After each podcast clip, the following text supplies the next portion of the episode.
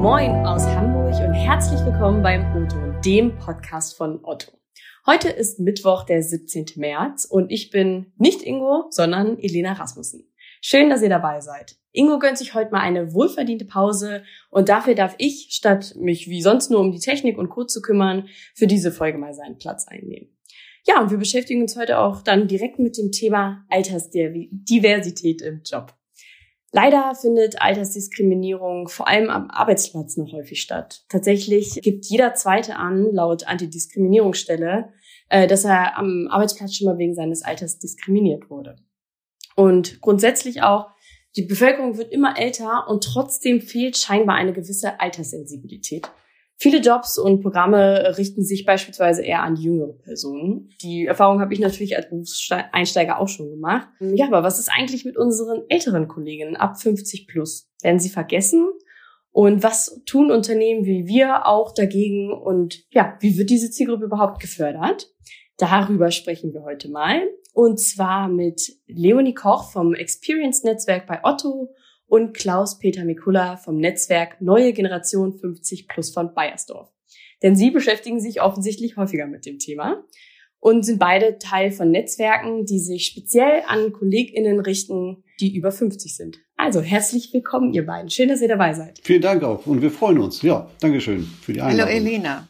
Ja, Leonie, Klaus, ich habe es schon äh, kurz gesagt, ihr seid beide Teil von Netzwerken, die sich bei Otto bzw. Bayersdorf für ihre älteren KollegInnen einsetzen. Ja, und jetzt kooperiert ihr beiden sogar beziehungsweise eure Netzwerke. Und wie ist das? Bin ich da zum Beispiel als Zielgruppe für euch vermutlich eher raus oder an wen richtet sich, richten sich eure Netzwerke da?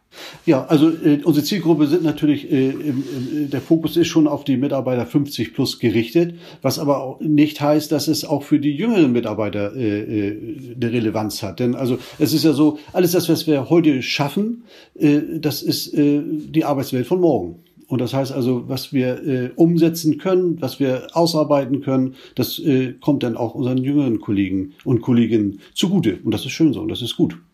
Ja. Ja, das stimmt natürlich.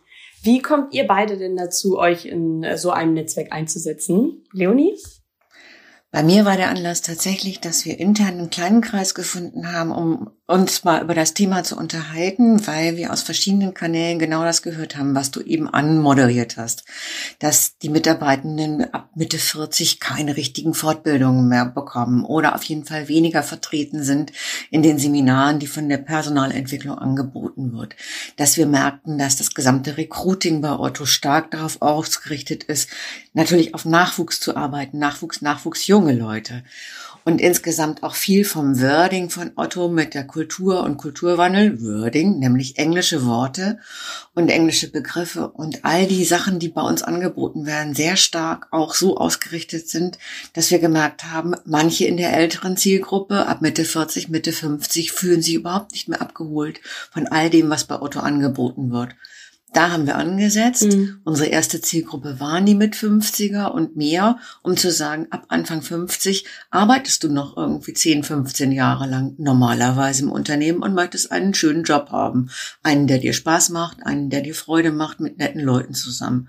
Unsere weitere Zielgruppe ist natürlich inzwischen auch, wie arbeiten wir mit den jüngeren Leuten zusammen?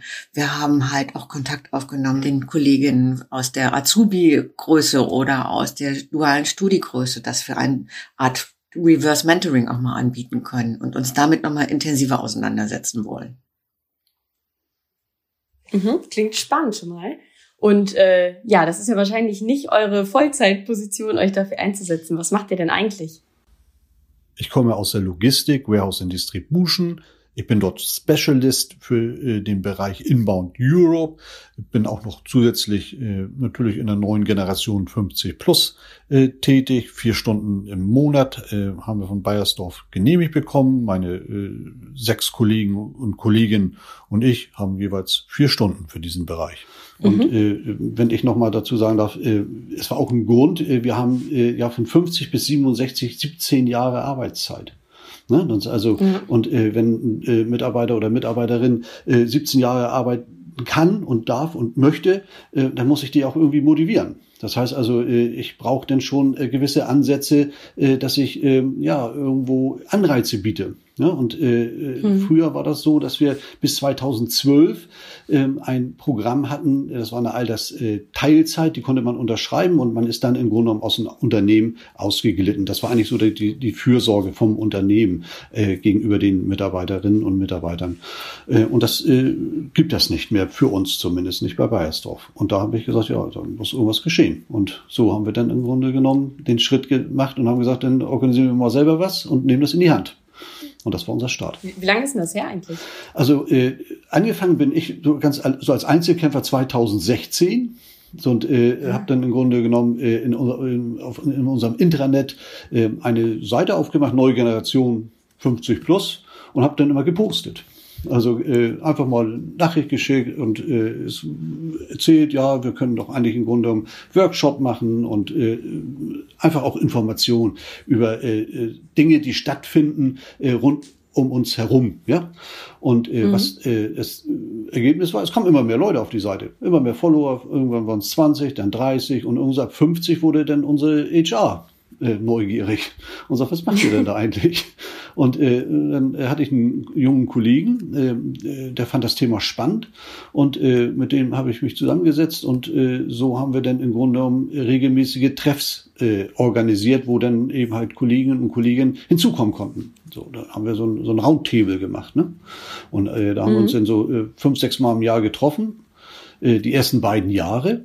Und äh, dann haben wir gesagt, okay, das ist wirklich ein Thema man hat es äh, gesehen und verstanden und äh, ja. Leonie, wie ist es denn bei dir? Vielleicht nochmal ganz kurz, äh, was machst du denn eigentlich bei Otto und ja, wie lange gibt's Experience denn schon? Genau. Was ich bei Otto mache, ist inzwischen seit zweieinhalb Jahren, dass ich im Content Management arbeite und vor allem Inhalte, Videos, Bilder und Texte für Otto.de erstelle, für den Bereich Home and Living, also das zentrale Thema sozusagen von Otto. Wie fühle ich mich zu Hause? Mach zu Hause draus.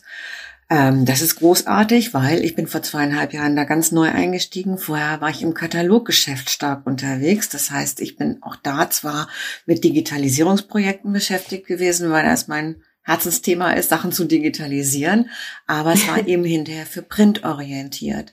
Und seit dem Umbau, mhm. den wir bei uns gemacht haben, hatte ich einfach die Chance, da umzusteigen und was ganz Neues anzufangen. Also zu 100 Prozent neue Tätigkeiten aufzunehmen, auch wenn jetzt zunehmend wieder die Automatisierung von Texten mein Thema sein wird.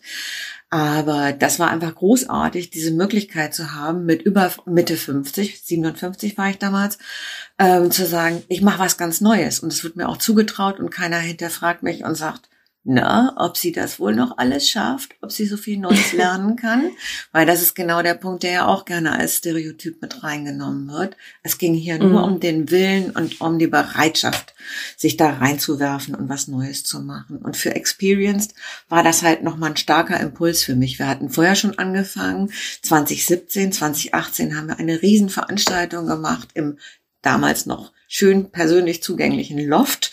Es gab ja noch kein Corona und da hatten wir ein ja. unglaubliches Feedback darauf, weil eine ähm, externe Speakerin gesprochen hat zum Thema, wie, wie ist denn jetzt eigentlich Aktivität, Agilität und ähm, all das, was sozusagen einen Menschen ausmacht, hängt das irgendwie mit einem Alter zusammen, was auf der Geburtsurkunde steht? Nein, überhaupt nicht, sondern damit habe ich Lust, habe ich Mut, habe ich Neugier, will ich mich für was einsetzen, versuche ich irgendwie mit neuen Kontakten auch mehr zu erreichen und mehr zu tun. Das hält sich bis ins höchste Alter. Da kann man auch 120 mhm. mit werden und noch topfit sein wie ein Jugendlicher sozusagen oder eine Jugendliche. Das ja. war der Ansatz. Und seit zweieinhalb Jahren und wir versuchen es einfach immer wieder nach vorne zu treiben und mehr zu unternehmen, damit alle Lust haben, entweder zu wechseln, was Neues auszuprobieren oder auf jeden Fall auch so viel Wahrnehmung bei den Führungskräften zu erzeugen, dass sie sagen, ich gehe nicht auf jemanden zu, der über 50 ist und denkt, der will schon gar nicht mehr arbeiten. Der arbeitet, der wartet nur auf die Altersteilzeit. Das, was Klaus gesagt hat. Nee, das will mhm. heute kaum noch jemand. Und es kann auch gar keiner, weil diese Angebote gar nicht mehr da sind. Ich glaube, das wollen, das wollen auch die wenigsten, ja. Das ist wahrscheinlich immer noch so dieses böse Klischee. Also, dass man äh, sagt, dass äh, viele KollegInnen ab 50 plus doch eh nur noch auf die Rente warten ähm, und froh sind, wenn sie einfach ihren Job machen können. Aber ihr sagt das ja schon ganz schön, das stimmt anscheinend nicht mehr und das ist ja auch gut so. Wie ist es denn dann aber ab 50 plus? Brauchen die Mitarbeitenden dann bestimmte Förderungen?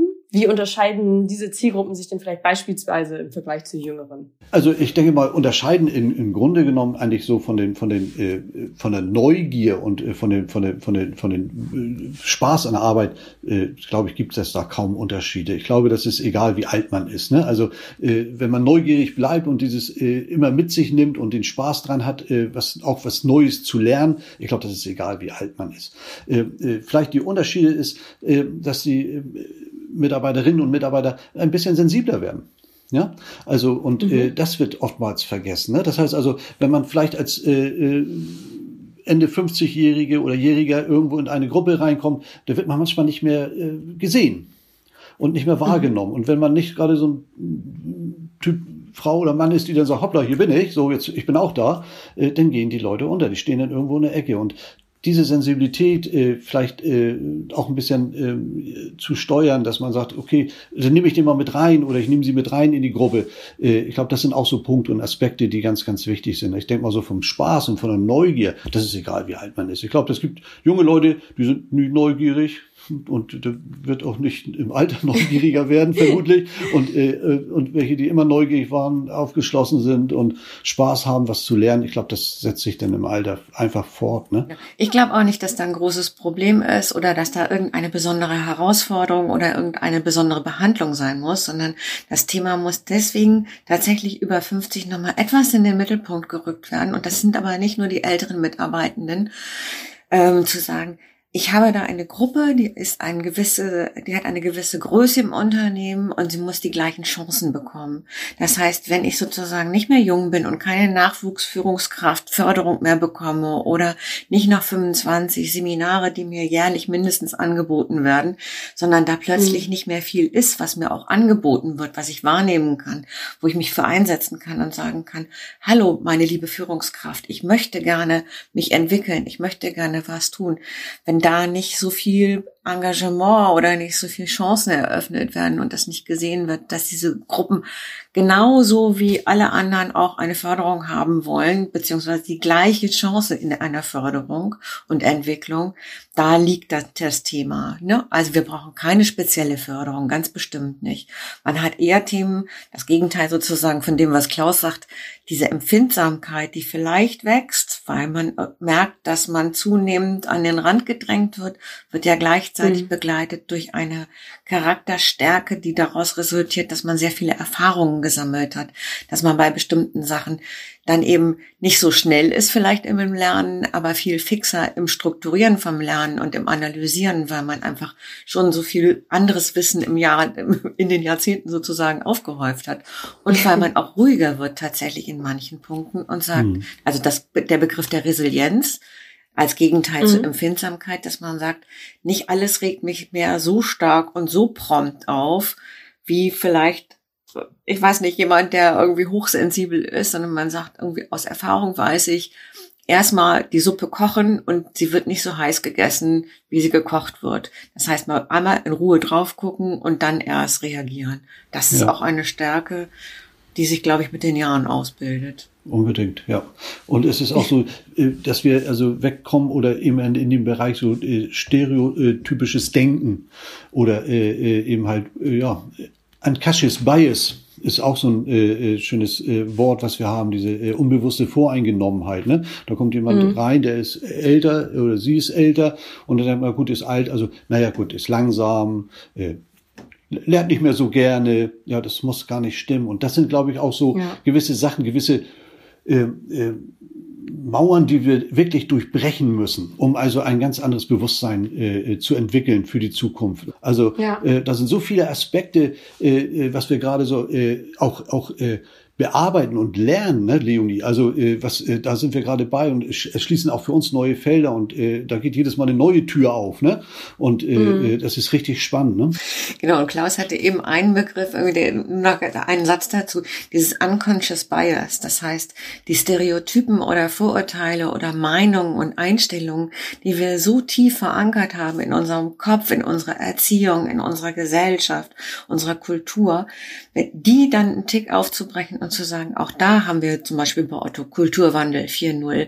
Wir wollen nicht einfach das so hinnehmen, dass diese äh, Überlegungen, Meinungen, Einstellungen da sind, weil das Schlimme daran, da gibt's auch Untersuchungen zu, wir reden sehr viel über Frauendiskriminierung, Diskriminierung auf der Schiene Rassismus, Diskriminierung auf der Schiene mhm. von LGBTIQ, das heißt Geschlechtlichkeit und so weiter. Aber gerade die Stereotypen und auch leider die Selbstimprägnierung sozusagen älterer Menschen, die sich aufgrund von Altersstereotypen ergeben, dieses von sich selber sagen, ich lerne schwerer. Nein, tue ich nicht. Ich lerne anders. Mhm. Ich lerne nicht mhm. schwerer, ich ja. kann das Gleiche lernen irgendwie. Ich lerne nur irgendwo einen Tick anders. Ich bin nicht alt und gebrechlich, bloß weil ich vielleicht irgendwie ins Schnaufen komme, wenn ich drei Treppen hochgegangen bin. Das kann nämlich einem 25-Jährigen genauso passieren. Ich bin nicht irgendwie äh, zu alt für Facebook oder Twitter oder irgendetwas. Das habe ich bei ganz vielen von meinen Praktikantinnen gesehen. Da bin ich mehr mhm. drin in diesen Social Medias als viele von den Praktikantinnen, die wir gehabt haben. so, also das hat gar nichts mit Alter zu tun, bestimmte Formen, mhm. sondern es ist manchmal halt ein Tick anders. Ja, ja, auf jeden Fall. Also es ist ja bewiesen, dass äh, diverse Teams äh, auch gut fürs Unternehmen sind und für den Arbeitsgeist. Und, und das ist ja dabei eigentlich egal, ob es sei es jetzt wegen sexueller Orientierung divers oder eben wegen des Alters. Also ähm, da, das kann ich definitiv unterstreichen. Ja, ihr habt euch ja, wie ich beide oder wie ich am Anfang schon kurz gesagt habe, mit euren beiden Netzwerken ja zusammengeschlossen und seid jetzt zusammen mit dem Demografie-Netzwerk Hamburg Mhm. Das überregionale Meta-Netzwerk Generation 50 Plus. Wie kam es überhaupt zu dieser Zusammenarbeit? Der Hintergrund war, dass Klaus und ich und auch die Kolleginnen jeweils von unseren Kernteams, also die dann mit in der Organisation von Themen und Veranstaltungen drin sind, tatsächlich seit dieser Auftaktveranstaltung vor drei Jahren oder zwei, mhm. zweieinhalb, dreieinhalb Jahren irgendwie, drei Jahre. Ähm, dass wir einfach im engen Kontakt sind und uns regelmäßig mhm. ausgetauscht haben, was gut ist, weil wir haben einfach bisschen darüber gesprochen, immer mal wieder, alle paar Monate, halbe Stunde, Stunde. Was macht ihr? Was machen wir? Gibt es bei euch Angebote? Habt ihr Ideen? Das war ein ganz lockerer, fluffiger Austausch. Und wir haben einfach gemerkt, wie sinnvoll das ist, sich gegenseitig da so diese Ideen zuzuwerfen und zu sagen, ach, könnte ich auch mal machen. Ach, ist aber eine tolle Idee. Und dann haben wir im letzten Herbst uns dahingehend engagiert. Wir hatten Kontakt aufgenommen seitens Otto als Experience zu dem Demografie-Netzwerk hier in Hamburg mhm. und haben denen vorgeschlagen, ob wir nicht mal eine Veranstaltung machen wollen, wo wir beide für unsere Netzwerke auch erzählen. Genau das Gleiche. Wie haben wir angefangen? Wie haben wir weitergemacht? Wo sind Hemmschuhe? Was läuft gut? Was läuft schlecht? Welche Sachen haben wir gemacht? Welche Erfahrungen haben wir gemacht? Wie viel Anerkennung mhm. gibt's inzwischen? Und daraus ist ganz schnell die Idee, wenigstens bei mir und bei den anderen aber genauso entstanden. Es lohnt sich total, das einfach einen Tick größer aufzuziehen. Kein Dialog zwischen Bayersdorf und Otto, sondern wirklich eine Konferenzgespräch sozusagen zwischen noch mehr Leuten und mehr Unternehmen in Hamburg. Gerade weil das Thema Generationennetzwerke jung und alt zusammen, altersgemischte Teams, all diese Themen bei allen Unternehmen eine gewisse Rolle spielen, aber noch nicht überall solche Netzwerke vorhanden sind. Äh, was ja. wir jetzt ja machen, sind äh, im Grunde genommen, äh, dass wir ja versuchen, andere Hamburger oder überhaupt Unternehmen zu finden, die das schaffen, was wir geschafft haben. Also dieses Aufbauen mhm. innerhalb der Organisation, dann das scheint dann doch für viele Unternehmen ganz einfach ein Problem zu sein. Und mhm. da versuchen wir jetzt ein bisschen zu helfen das kann ich jetzt auch nur am Ende eigentlich zusammenfassen. Also was ich von euch mitgenommen habe, definitiv äh, ist, dass es, dass ihr noch mehr Aufmerksamkeit eben einfach schaffen wollt für eure, für eure Netzwerke beziehungsweise für eure, ja auch für die älteren KollegInnen, wie ich das am Anfang ja auch schon gesagt habe, und dass es dafür gar nicht unbedingt zwingend irgendwelche speziellen Förderungen oder ähnliches braucht, sondern ja einfach eine schöne Zusammenarbeit. Schön gesagt. Ja. Sehr schön. Dann ja, vielen Dank, dass ihr dabei wart. Das war sehr spannend und äh, das war's auch schon wieder mit dem O-Ton für diese Woche. Ähm, natürlich freuen wir uns auch auf Post von euch. Also schreibt gerne Ingo oder mir per LinkedIn oder schickt mir auch eine kurze Mail an elena.rasmussen.otto.de. Und wie immer findet ihr den Otto O-Ton bei Spotify, Apple Podcasts und überall, wo es Podcasts gibt oder auch direkt bei uns im Newsroom. Ja, nächsten Mittwoch gibt's dann den nächsten O-Ton, dann auch wieder in ursprünglicher Besetzung mit Ingo. Bis dahin, schön, dass ihr reingehört habt. Habt eine gute Woche und ja, lieber Elena Rasmussen. Tschüss aus Hamburg und bis nächsten Mittwoch.